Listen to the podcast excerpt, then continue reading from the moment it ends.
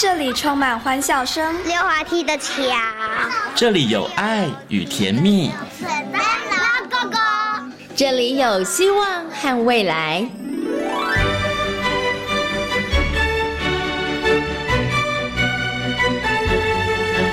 遇见幸福幼儿园，遇见幸福幼，遇见幸福幼，遇见幸福幼儿园。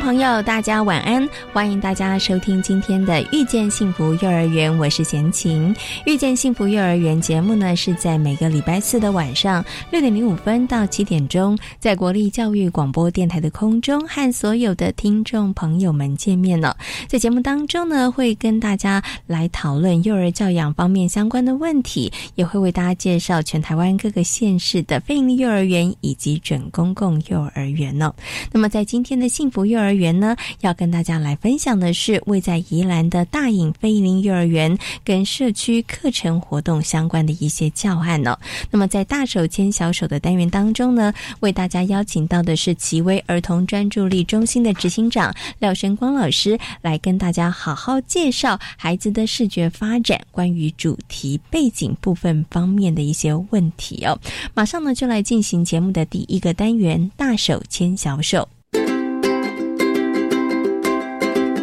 手牵小手。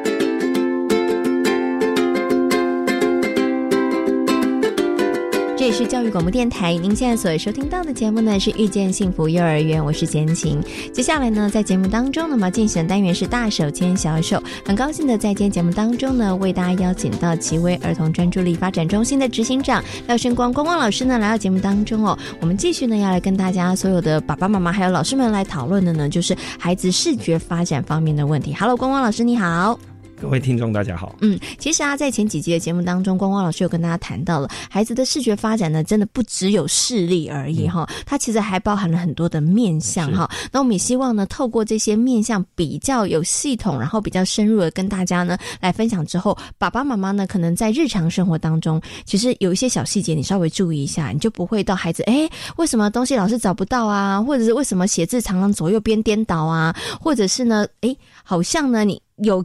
看到了，但是似乎好像没看到哈，那这些状况就可以解决了。那么在今天节目当中呢，要跟大家谈到的这一个呢，叫做主题背景。哈，其实呢，我光看名词 名词，我的解释就是应该有很多的东西吧，像那个背景图一样。我想是不是可以先请光光老师来解释一下，什么叫做主题背景啊？哦。主体背景大概就是定义是在复杂的环境之下，他可以轻松的找到主要的目标。嗯嗯。哦，比如说在一层混乱的这个衣柜里面，哎，他可以找到他自己那一双袜子。嗯嗯。哦，就是在混乱的环境下，他可不可以找到一个主体？哦，那可是有的时候爸爸妈妈说啊，原来这个叫做主体，就是孩子的主体的这个背景的发展。可是有的时候我常常听到爸爸妈妈说，你就是没有用心，所以东西在你面前都会找不到。请问一下光光老师，他真的就是那个主体背景的这个发展有问题，还是孩子真的是心不在焉呢？我要怎么去判断呢？哦，基本上哈，呃，如果你在一个很干净的地方，然后放一个物品，那这个小孩就可以轻松找到。嗯哼，那如果你放在一个复杂的环境之下，还是同一个物品，但这个孩子找不到，嗯，那他可能卡到的东西就是主体背景分辨的问题。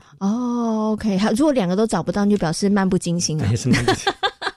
就是爸妈可以做一个小小的测试，就是连很干净的背景没有什么干扰，他也找不到，那就表示心不在此，他可能心在别的地方，他可能在想别的事情了哈。好，那我们接下来就想要请问一下光光老师哦，那为什么孩子的主体背景会有问题呢？到底是在成长的过程当中，或者他在视力发展的过程当中，哎，我们疏漏了哪一个部分，所以才会造成他的主体背景的那个寻物能力，或者是找到东西的物品的能力有点问题呢？哦。呃，主体背景实际上是跟这个小孩子在呃生活当中他寻找东西的经验有关呢。嗯，哦，如果他经常需要做找东西，那当然他这个主体背景区别就会越来越强。哦，就练习的次数多了。但是相反，就是如果爸妈都帮他准备好，那他当然就没有练习嘛。嗯嗯。哦，那等到九岁你要教教他教他说，哎，去找东西，他大概都找不到。嗯，哦，所以那个还是跟生活经验有关。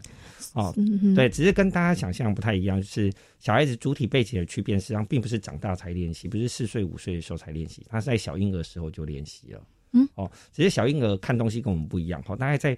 呃八个月以前的小孩子很好玩，就你放在一个东西固定放在桌子上，他是找不到的，因为对他来说那个就是个背景。是哦，但是你会发现小婴儿很可爱，小婴儿对移动的东西就特别有兴趣。哦，因为呢。所有东西都不会动，只有那个会动，那个就是独体。嗯，所以小婴儿就很好玩，他对于会移动的东西就会特别有兴趣。是哦，那渐渐他当自己会移动的时候，他会分辨啊，背景是完全不会动的，在比较前面的地方，嗯，诶，那个东西感觉会有一点点动，虽然动的幅度比较小。哦，是哦，所以他经过他诶看移动的东西去做搜寻，然后再是移动自己的身体，诶，看到物品轻微的变化。接下来他就可以去变啊，什么东西是背景图，嗯，什么东西是主体概念。哦，所以其实从小朋友 baby 的时候，他就在发展这种眼睛的这个呃视觉的主体背景的部分。所以光光老师，您刚刚这样讲的话，是爸爸妈妈小的时候真的要常常这样，譬如说他要动来动去，或者拿东西在孩子 baby 的眼前晃来晃去，这个部分上面也会加强他从小的时候，从 baby 婴儿时期，在这个视觉上面的主体背景的一个发展吗？对，是的，嗯就是呃，我们经常。呃，带孩子的时候，可能我们动作要稍微的明显一点点，要夸张一点，对，哎，让小孩子察觉到啊，这个是一个独体、独立的。好，那当然现在有一些小孩子前景背景区别比较弱，主要原因是他带他活在呃生活当中，他看太多电视，嗯，那电视就是一个平面的，对，所以就没有什么主体和背景嘛，嗯，所以那个框框都是对他来说都是主体，是，所以他在主体背景啊。发展上就会稍微的慢哦，所以这样讲起来的话，如果小朋友他的主体背景发展有问题的话，可能跟他看太多的电视有一点关系了，他区辨上面会有一点困难。然后再来就是他的生活经验上面可能也是比较缺乏的。如果爸爸妈妈都帮他准备好，他其实生活当中没有什么机会，他需要真的在一堆杂乱的东西里头去找，他可能在这个部分上能力也会比较差一点点，对不对？那。我想请问一下光光老师，如果我知道有些妈妈真的很能干，东西都整理的非常非常整齐，那这样子的话，是不是有时候我们要刻意营造一个比较杂乱的环境，让小孩子找一下？否则我都是很整齐的，他会不会不容易找啊？嗯，这这当然就是呃，基本上我会我还是希望家里要整齐啦，哈，但是我们也不能否认是你家里很乱的时候，它的主体背景区别一定是比较好的。所以有的时候我们可能要稍微，我觉得像大扫除的时候就可以教小孩啦。扫地的时候，比如哎，你把那个东西可能比较乱，把什么东西找出来的话，可能会比较小朋友就是在这个能力上会比较好一点。那时候我们刚刚讲的，就真的让孩子有去找东西的这个能力之外，哈，还有刚刚想在婴儿时期的时候，可能爸爸妈妈的动作要稍微夸张一点，或者是大一点，让孩子看到，哎，这个是会动的哦，原来有会动的，就是一个主要的东西。除了这个之外啊，爸爸妈妈在孩子成长的过程当中，尤其在视觉的主体背景的这个部分上的发展，可以在做哪些练习，或是在生活当中，我们还可以再多做些什么来帮助小孩呢？哦，实际上爸妈不用想那么复杂，或者不会小孩子小时候没练习，长大就会有问题哈。嗯，啊，就比如说我们最简单的方法就是，哎，着色哦，画图嘛，对不对？嗯哼，哎，你画图的时候，但哎，我们的主体一定要涂颜色，是好，比如说哎。一只牛站在草地上，哎，你草地可以不用涂，但是你把那一只牛把它涂颜色，是，哎，那他就可以晓得，哎，什么东西是主体，什么是背景，哦，所以带孩子玩一些着色游戏，是，实际上对孩子来说是蛮容易区辨这个主体和背景的，嗯哼，好，第二个就是有点像讲绘本，是，啊，比如说，哎，绘本都会有一个固定的主角嘛，嗯哼，哎，翻到下一页，比如说三只小猪的猪老大，哎，猪老大现在在哪里？哦，猪老二在哪里？他也在复杂的图形当中，他要去找出。呃，固定的人事物，那每一页都有，他每一页就可以练习一次。好，那再就是呃，就有点像是呃，找玩具也是一个很好玩的东西。我准备一个大的玩具箱，或者是呃一个小沙，就是我们用那个吃月饼以前那个饼干都会有那个铁盒嘛，你就把一些小的玩具把它丢进去。嗯，好，然后你就问茶叶子说：“哎，我们要找出一个弹珠，你可不可以帮我找一个弹珠？是，我要找一台小飞机，你可不可以找到小飞机？是，我觉得透过游戏的过程当中去让他练习主体。在混乱的环境当中，可不可以被找到的？嗯，OK，好，所以这个部分就是要孩子在一堆很乱的东西的，或是在一堆东西当中，你怎么样知道什么是你要的，你可以很快的找到这个主体的话，你当然就会找得到它了哈。所以刚刚其实光光老师在讲的时候，我就很惊讶啊，原来着色这件事情对孩子来讲很重要。我一直以为着色的练习是手眼协调，对，可是没有想到它其实跟那个视觉的主体跟背景的发展也有关系。因为当他涂了颜色之后，他就会知道什么地方是重要。脸对脸要涂不同颜色，那我要先把脸找出来。那手要涂不同颜色，再把手找出来。那在这个过程当中，孩子就会知道说，哦，哪一个是重要的了。对，所以现在就变成，因为现在以前我们大我们比较常带小孩子着色了，嗯，现在都比较觉得，哎，小孩子要适性发展，所以他在着色那一段，很多小孩子是跳过的，嗯，哦，那跳过他就没办法去变主题。我们看到很多小孩很好玩，明明就是一台小汽车，就要着色，着完以后，汽车都滑到外面去。他明明线条就已经规定好，但是他会涂出去，对不对？可是这个时候，我就想，有些爸爸妈妈说，没有，光光老师，我有让孩子玩着色游戏，我让他玩的就是那个平板上面的，然后点它就有色块。哎，光光老师摇头了，这个其实是没有帮助的。它一样看起来，你乍看你会觉得都像是着色的一个活动，可是不一样的。对，因为你要先画轮廓嘛，嗯，轮廓就是我们要练主体背景，就是你要把物品的轮廓先把它描出来，对。那但是那个东西就变成是你没办法去垫它，它有没有了解？因为它只是把色块填进去自动填满，嗯，你就没办法理解说，哎，它有没有它有没有混淆或者是错误的地方？嗯，OK，好。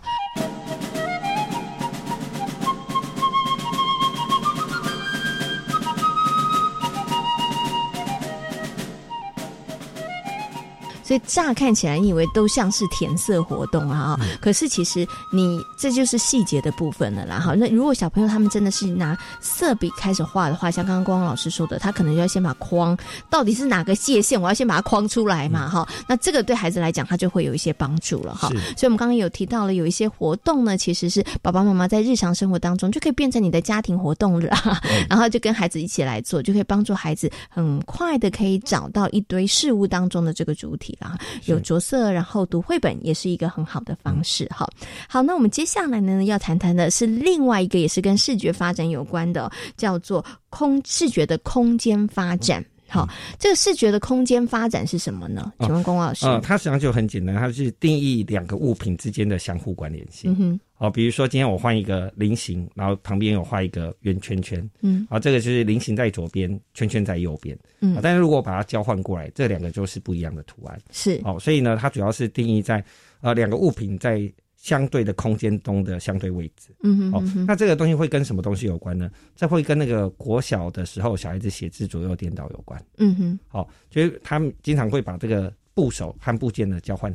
对，就是他交换了以后，你跟他讲你写错，他还说没有啊，我都是对的，嗯嗯嗯，哦，所以他就会比如说，我觉得他空间发展有问题了，对，就比如说好，哦，就是一边是左边是女。啊，右边是子是。啊，但是他先写成子，再写一个女，嗯，但是他还是觉得他写的是对的，嗯，哦，那就是他在这个视觉空间的发展这边他卡住了，嗯，哎，那请问一下光光老师，现在小朋友有的人他常常左右手不分呐，对，或举举左手他举右手，那这种是不是也是空间发展有问题啊？哦，对，哦，应该有说，实际上呃，惯用手的区别实际上是在视觉空间概念的前面，嗯，哦，你要先有惯用手。是你才能有视觉空间概念。嗯，哦，那我们经常碰到的小孩子会有视觉空间概念的小孩，就是小时候经常改左右手。嗯，我觉得，哎，他自己也搞不懂他是右手还是左手，有时候用右边有，有时候用左边用。嗯哼，所以等到他要在写字的时候，他的那个视觉空间概念那边就会出现问题。嗯，那如果说您刚刚讲那个惯用手，它的发展在这个视觉空间发展之前的话，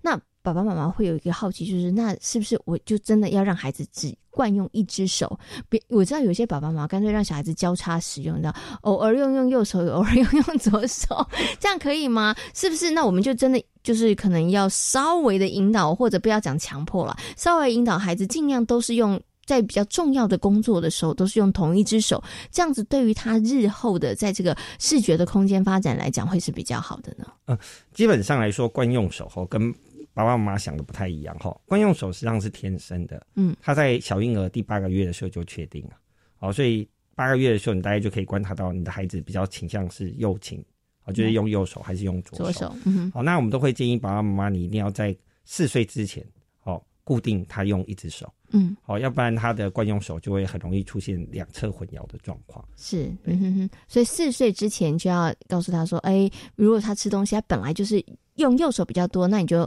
发现他用左手拿汤匙的时候，就会跟他讲说：“哎，那也要用右手拿哦。”好，就是让他尽量在四岁之前，然后可以确定一个这个惯用手的位置。哈，好，那我们呢刚刚谈到了惯用手的发展，然后接下来就是视觉的这个空间发展，对不对？那请问一下光光老师哦，孩子的为什么视觉空间发展有问题？是就是因为跟刚刚惯用手没有确定有关系吗？还是他有其他的原因呢？哦，呃。第一个是这个呃视觉的空间概念哈，第二个是这个爬高爬低，就是在他要从不同的角度哦去看这个物品的能力，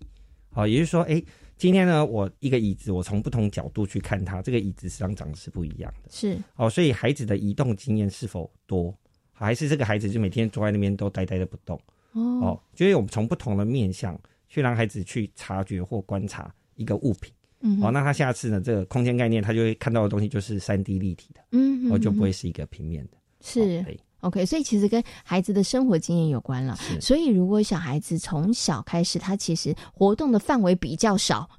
的话，他可能在这个空视觉的空间发展上面会比较有大的问题了。啊，就就是他看东西就只有看到一个面。如果说他一直坐在那边看电视，这个问题应该就也会很严重了。就有点像是，哎，我们今天我们哦，我们现在大部分电视都是。平面的嘛，对不对？但是如果你要晓得，哎，电视里面它有些是会有三 D 立体图，有没有？哎，它就会自动旋转，哎，让你看到，哎，你看第一面是长这样，第二面长这样，第三面长这样。嗯，哎，那因为有旋转，我们才能把它组成一个。立体图形，嗯哼，啊，那相对来说，这个小孩每天都坐在那边，他没有用不同的角度去看物品的话，嗯，那他的视觉空间概念也会出来的比较慢。诶，那我想请问一下光光老师，你刚刚讲，因为现在真的也是很进步了，因为像有一些我们现在也可以看到那个图像的立体，比如说看三 D 电影，哈，它会变立体的。那如果说我是只是看影像，但是看那个影像当中，它会显现出不同的角度，比如说鸟看啦、侧面呐、会翻转呐、三 D 这个，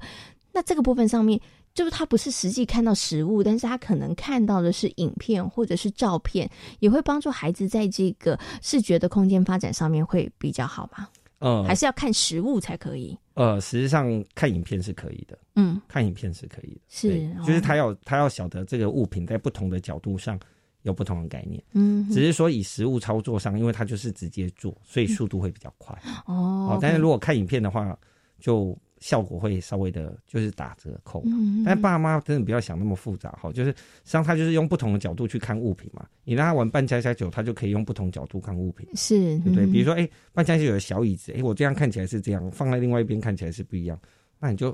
哦，对啊，你说，哎，我不希望小孩子动来动去太皮，这样可能会有危险。哎，那我们就拿扮家家酒的东西给他玩。自然他也就会有这样能力。原来扮家家酒的玩具还有这个功能，我以前都以为它只是呢小女生喜欢玩，小男生喜欢玩，然后是角色扮演的游戏。哎，现在发现不是哦，因为等于是扮家家酒里头，它那些是缩小的生活物品，对孩子来讲，他就知道哦，原来从正面看是这样，侧面看是这样，然后呢下面看是什么样子的角度哦，所以这个也可以帮助孩子哈。那其实我们刚刚谈到了这个视觉空间发展，光老师有讲，可能跟跟孩子的生活经验有很大的关系，他可能看的这个角度面向真的太少了，所以他就没有办法建构出一个东西的立体的这个感觉哈。那想请问一下光光老师哦，如果在视觉的空间发展上有问题的话，除了您刚刚讲的，可能他在学写国字的时候，左右两边会颠倒哈，那因为真的没有办法判断出应该在左边还是右边之外，他其实还会在生活当中，还会从哪一些面向可能会观察到说，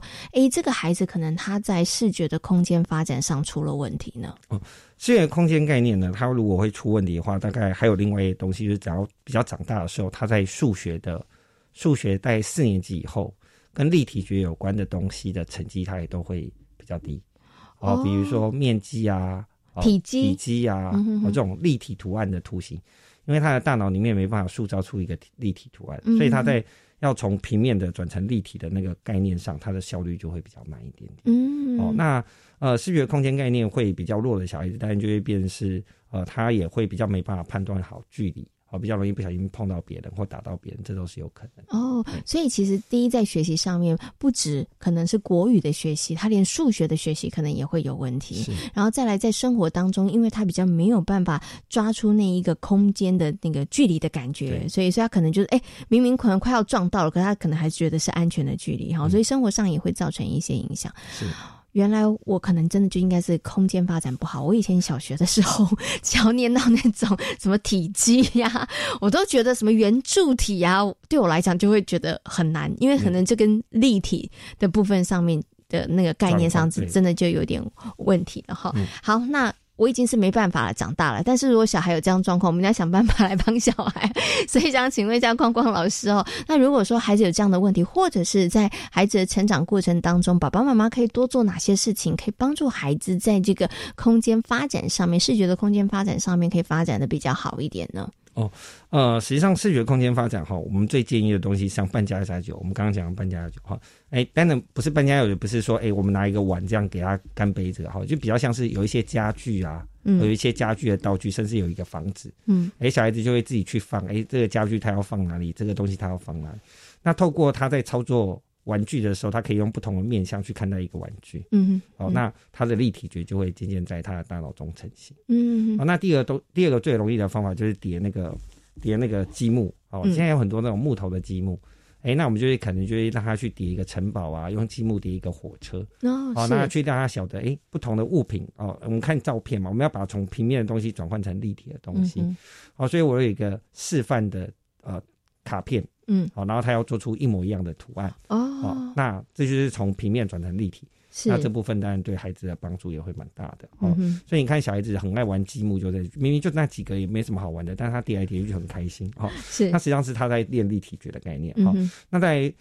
还有一个就是我们最常用的，实际上反而就是七巧板。嗯，好，但是这边的七巧板七巧板它不是平面的吗？啊，呃，我们要让他做的东西就是呃，他要在不同的放在相对的位置。嗯，哦，就是哎，左边和右边，他会不会了解？哦，所以七巧板虽然它是平面，但是是可以强化那个左右上下，哦，这样子的一个概念，就是按照可能我有一个七巧板的图形图案，那你就是按照我那个图案开始放了，对，然后什么东西放上面，什么东西放左边，放右边。那这时候，因为它视觉空间概念比较弱，所以这时候它的七巧板，我们就建议要用不同颜色的。嗯，哦，就是哎，呃。它如果是我们那上次在讲那个视觉区变的时候，是要用呃同样颜色的，嗯，好，那这个这个就是要使用不同颜色的，让他有更明确的了解，说，哎，东西红色的在左边还是在右边，嗯，好，那帮助他视觉空间这边出来的比较快。嗯哼，OK，那我最后想请问一下光光老师哦，因为我们今天也有谈到了这个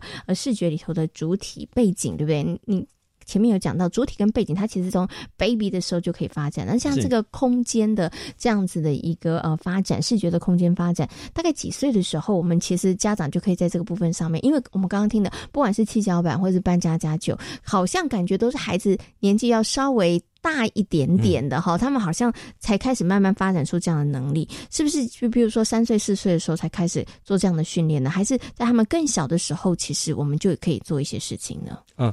呃，如果是这个呃视觉空间概念，好，视觉空间概念实际上会跟他的身体移动能力有关。嗯，哦，所以小孩子从大概第八个月的时候，他开始会做身体的移动之后，他就会开始在视觉空间概念就会比较出来。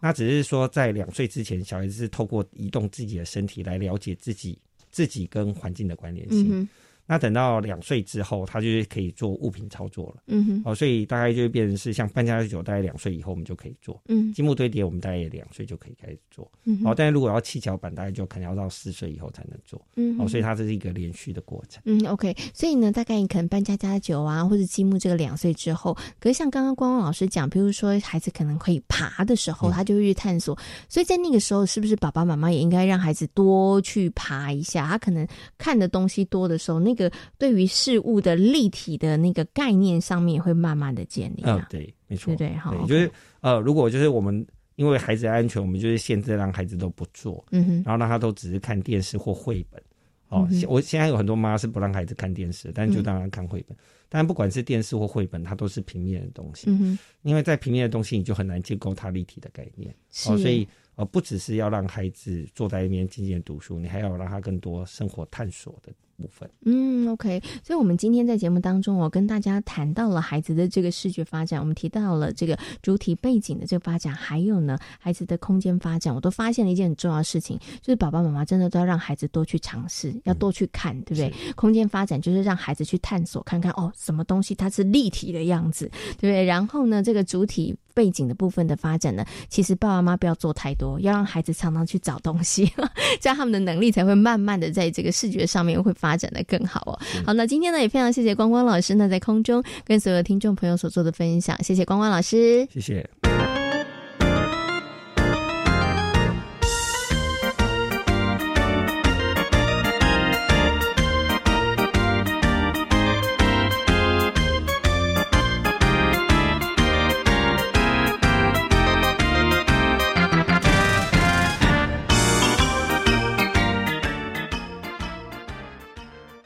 我是指挥中心社区防疫组副组长杨静慧。防疫期间，自主健康管理的民众，请配合以下事项：一、避免出入公共场所；二、延后非紧急性的医疗或检查；三、外出时请全程佩戴医用口罩；四、勤洗手并注意咳嗽礼节；五、每日早晚量测体温。感谢您配合防疫措施，与我们共同守护社区防疫安全。有政府，请安心。资讯由机关署提供。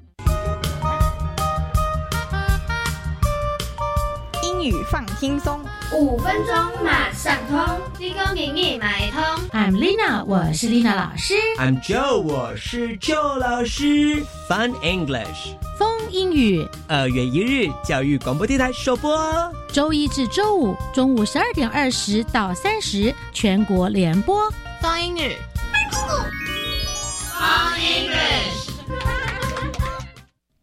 大家好，我是花莲县华人国中教务主任蒋佳佳。校定课程的规划可以发掘孩子的优势能力，由教师凝聚共识，以学生为学习中心，透过教师共备社群，共同建构学校的校定课程。老师尽管放下忧虑，只要做一点改变，课堂的风景就会不一样喽。教育电台让您深入了解新课纲。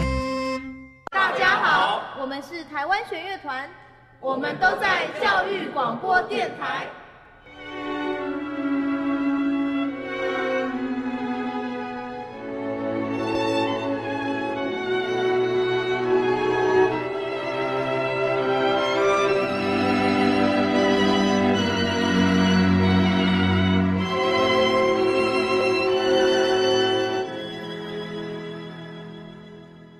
这里是教育广播电台，您现在所收听到的节目呢是遇见幸福幼儿园，我是贤琴。接下来呢，在节目当中我们要进行的单元是幸福幼儿园。位在宜兰的大隐非营幼儿园，在家长的协助之下，带领孩子们从熟悉的环境开始进行生活方面的探索和学习，结合了国小、社区还有机构这些资源，让孩子们走出去，从参与表演、走访观察到回到教室的讨论互动，孩子们的学习场域不再局限于教室之内哦。家乡的事物呢，都成为了孩子们关心的焦点，也成为学习的素材。在今天幸福幼儿园的单元当中，大隐飞利幼儿园的尤秋美园长以及孙芷琪教保组长将跟大家来分享他们非常精彩的社区课程活动。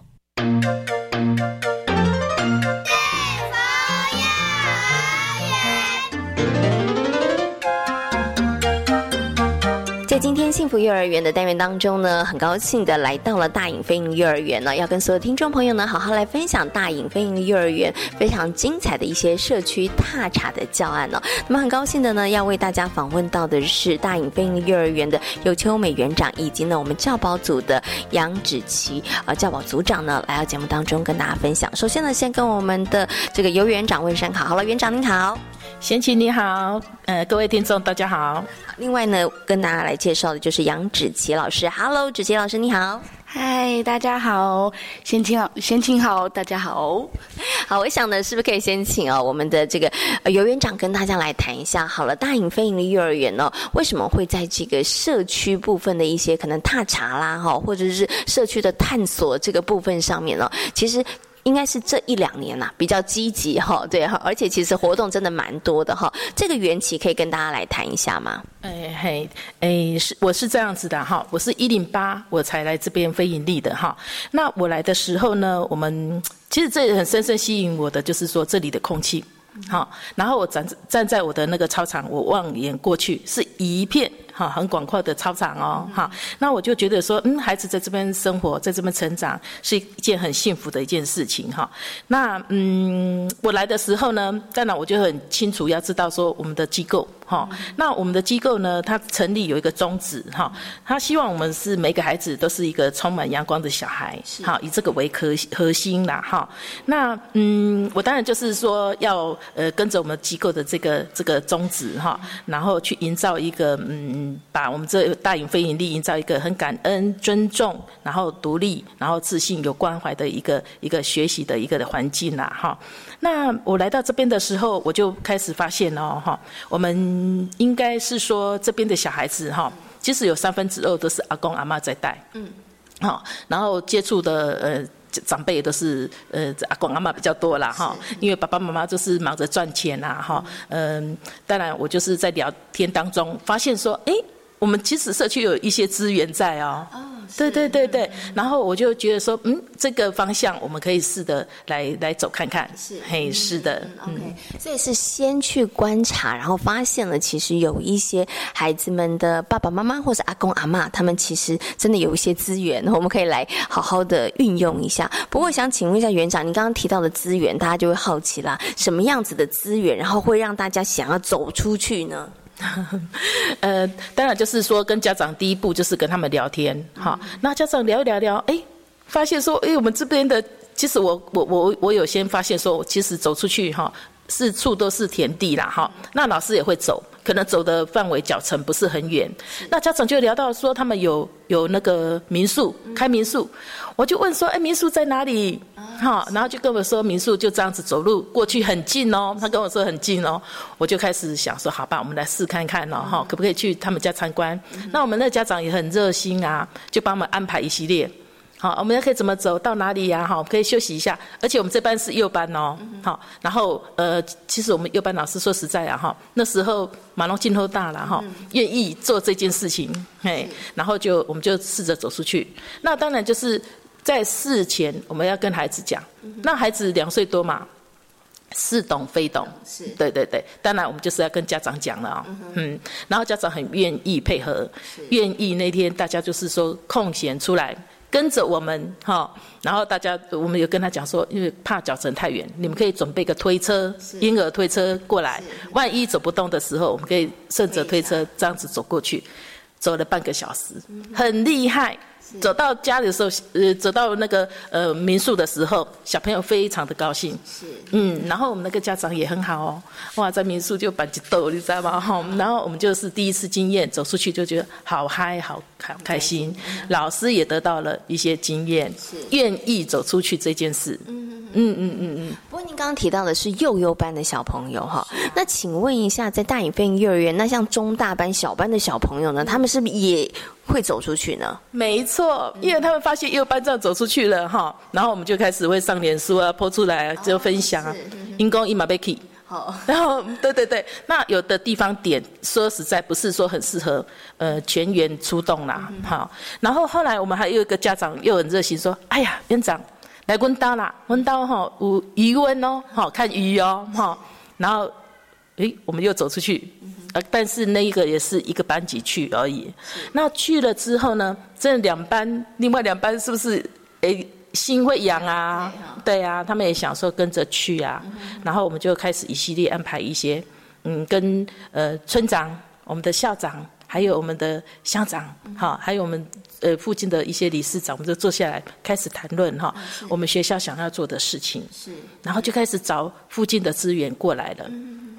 而且我们这个校长啊，哈，也是呃一零九才刚就任的，好，我们之前的那个毕青校长他已经对对对对已经卸任了哈。那新的校长过来的时候呢，他也很支持我们幼儿园哦，嗯，时常走过来看看我们，看看我们什么地方可以跟国小那边做合作的。嗯，到目前为止就是在社区这一块呢，我们就慢慢的就是有这些长官啊，这些那个地方人士哈，大家一起，所以我们就可以把它踏出去，走得更远。嗯，OK。所以其实刚刚园长有跟大家分享了，刚开始的时候真的是因为家长的热心啦，然后发现说，哎，孩子们对这个兴致也很高。对不对？哈，然后后来就觉得，哎，那我们真的可以把它，呃，在更多的部分，然后来做设计，纳入我们的课程当中。所以您刚刚有提到了一个重点，就是真的把地方的一些资源、重要人士 集合在一起，哈，我们来讨论。对对对，看看就是，哎，可以，我们可以善用什么样的资源，哈，或者是是幼儿园可以提供什么样的资源。所以我想接下来就要请这个园长跟大家分享一下啦。那在我知道，像在过去这一年，你们其实真的也做了很多的事情，哈。对对对，那我想。在过去这一年里头，我们其实有去了哪些地方，或者是我们在这个社区的部分上，我们参与哪些活动？稍微跟大家说明一下好吗？呃，过去这一年呐，哈，其实不是我一个人的力量哈，其实我一个母机构是我后辈很好的后盾哈，呃，他要很大力的支持我们，所以我们的计划主持人哈，就是。他也自己也是学校老师嘛，好，他自己也是很忙，但是他几乎每天都会踏进来幼儿园，每天就是来关心我们。那我从他的那个对我们的幼教的热忱方面，我就觉得说，嗯，他是一个很棒可以沟通的人。然后我们就愿意把我们的这一这一块社区这一块把它扩大。那当然要有老师啊，我们老师的支持也很重要啊。好，刚才讲到说有老师也先踏出去了，那其他两班的那个呃。呃，老师就发现说，哎，我们问过卡多寒呐，我们可以走得更远呐，所以我们就是说，我刚才讲了，除了我们社区踏查之外，哈，很勇敢的，我们一步一步的，除了去参加了，嗯。乡长办的那个联呃中秋联欢晚会，然后还办了呃重阳节的那个敬老活动，哈。那乡长部分呢，在三呃就是我们的那个圣诞节的时候，也是办了很大场的三星那个整整个都是呃乡民都会去参加的。呃，对，那个晚晚会的哦，哈，那个是圣诞点灯，那大家很浩大。我们小朋友是去到那边是去那边跳舞表演的哦，嗯嗯，那孩子就是呃，怎么讲呢？他们就是大开眼界，嗯嗯，他们愿意走出去了。是，每一次出去，他们就是给自己更大的自信。嗯，我觉得这是很很很难得的一个经验。对，对对对。那我们有这经验之后，我们老师更大胆了。嗯，我们把孩子带到。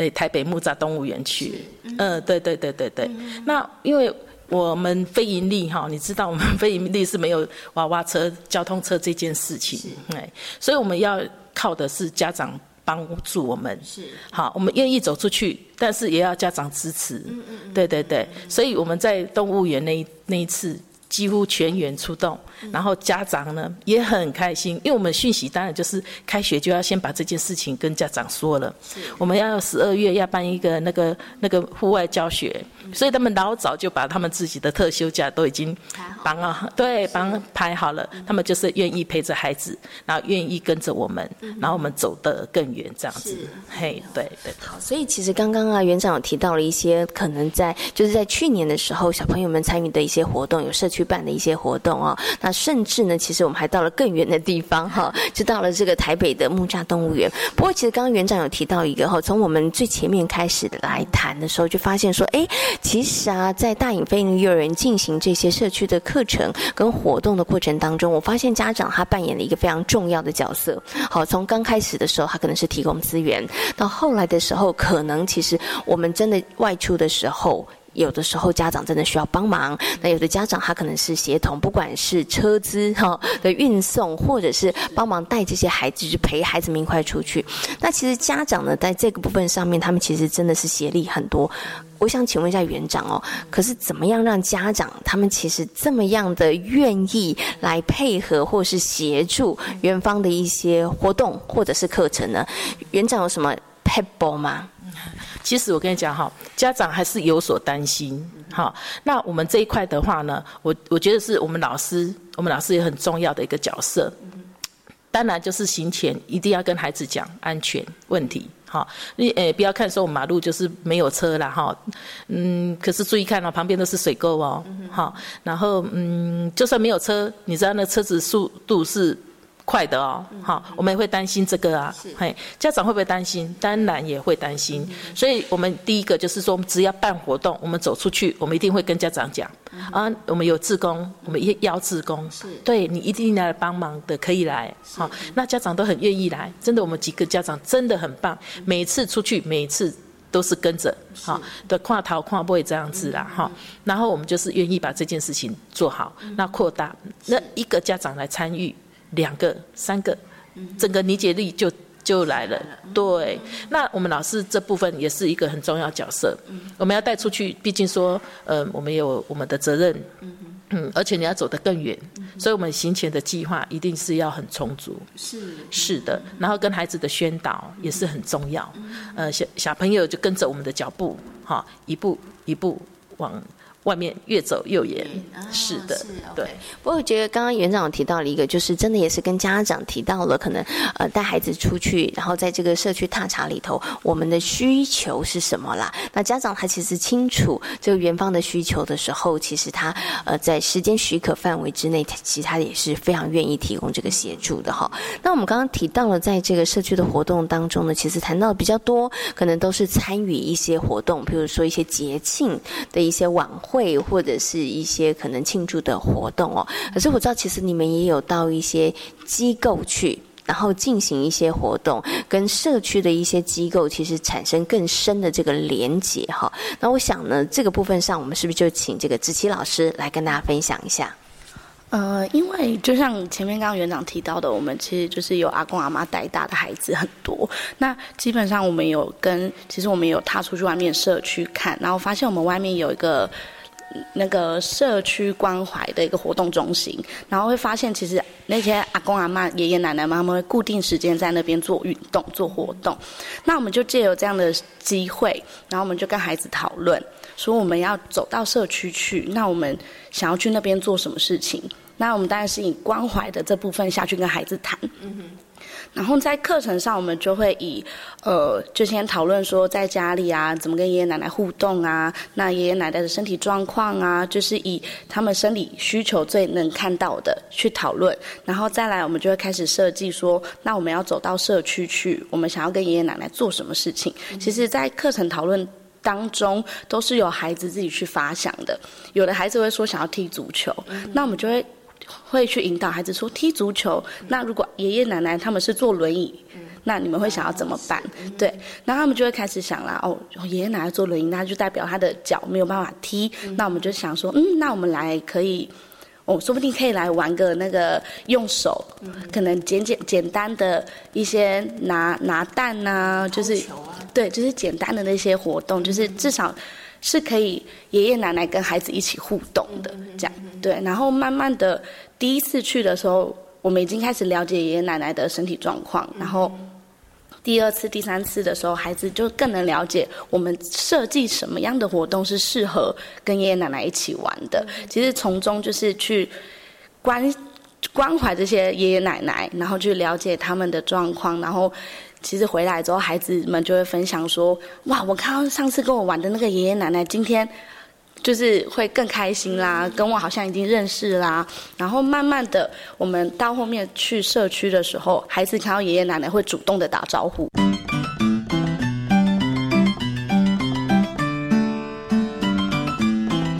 园长跟大家分享一个，就是大隐飞利幼儿园其实有设计了很多亲子相关的活动嘛，我们来跟大家分享一个，哎。亲子有关，然后又跟你们的课程有结合的一个活动，好吗？哎，好，那嗯，我们有一个很特别的地方哈，就是在我们的昭陵宫旁边，我们每次都最常去的地方，发现有一个很特别，嗯，很多酒桶在外面哈。我们刚开始因为去他们是去年开始开始重新在营业的哈，然后嗯，我们在跟乡长、跟村长还有我们校长在讨论我们社区活动的时候，发现我们这边有一个叫做中福酒厂，那我就会跟家长聊说，哎，那叫谁？就呛哎，你们知道吗？在哪里？哎，发现竟然很多家长不知道哎，好，那那我们就是因为有有有发现说，哎，有一个很好的点，像我们这样走过去，大概脚程六分钟就到了，六七分钟的脚程，小朋友哦，小朋友这样走就就去了，所以我们就决定说把那个。呃，我们的踏茶的那个地点呢，就跟中府酒厂的执行长哈，我们就讨论，我们可以带小朋友来你们的酒厂里面哈，呃，来体验一下，因为我们有食农教育嘛哈，我们有跟孩子介绍说我们怎么如何种菜，然后我们也常常看到外面的稻田是稻米是怎么成长的这样子哈。那有米的这件事之后呢，我们发现说，原来这些酒啊，也是透过这个米哦哈，我们可以。诶，来制造成这个酒，对对对对对。于是我们就就就去做一个我们叫做我们大饮的典古成饮，嗯，好，我们的名称哦，哈，大古成点点古成饮，饮啊啦，哈，饮啊哈，就是那个饮是我们大饮的这个饮啦，哈。那我们谐音我们就把它讲成大鼓买买饮啊艺术啦，哈。然后我们就进去，家长就陪着我们，好，因为我们这个这个封酒仪式呢，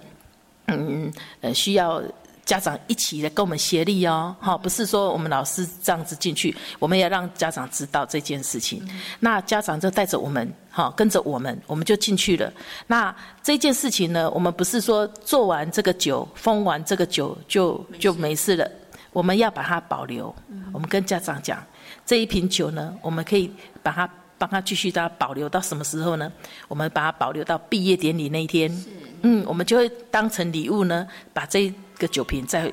给他们，对，你看哦，酒瓶上面呢，哈，呃，这个画都是小孩子跟家长一起构想，是，因为我们要去之前，他们知道说有可以画酒瓶这件事情了，所以他们跟家长呃跟孩子讨论，那家长都很放心，放手的让孩子去去去彩绘，那每一个呃作品呢都是孩子他们自己的那个创作，好，我们。觉得说，呃，那那个画面是很美的，家长陪着孩子一起来做这件事情。是，哎，那我们把它取一个叫做呃大鼓成吟。是，哎，以前人说这就是女儿红啦，状元红啦，哈，就是等到他。成年里长大的时候，那天我们就是把它打开来，可以分享自己的亲朋好友。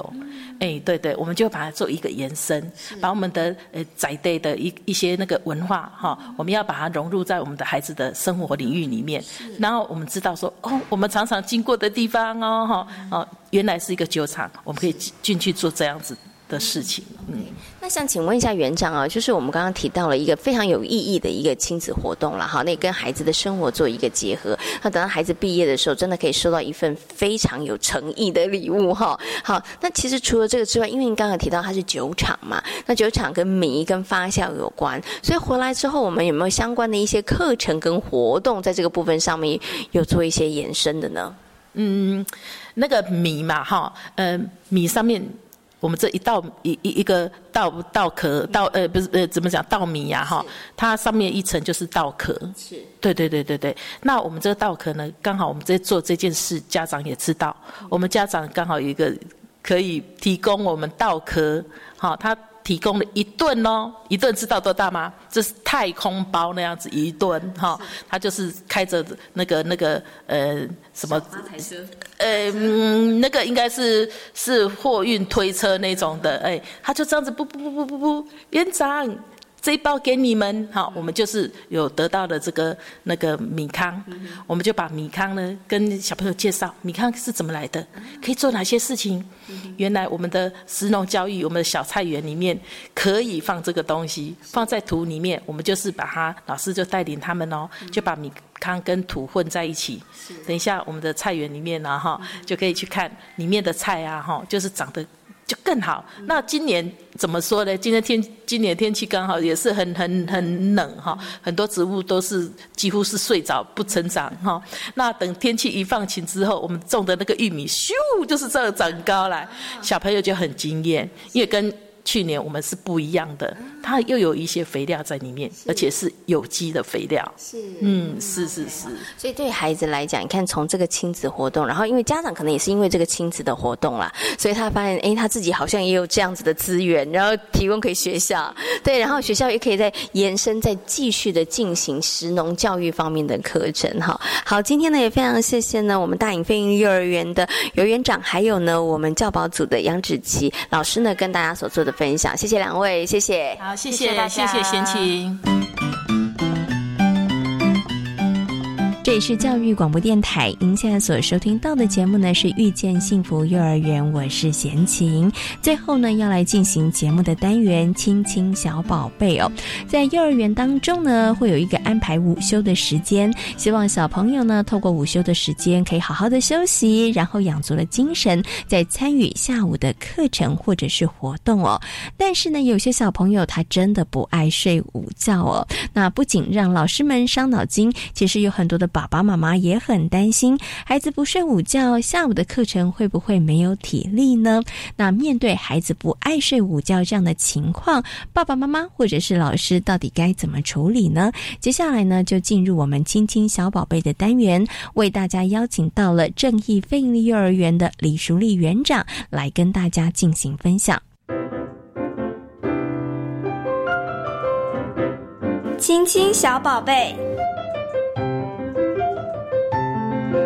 呃大家好，我是正义非营利幼儿园的李园长。当小朋友不爱睡午觉，然后爸爸妈妈又很担心他下午的课程是不是会没有体力，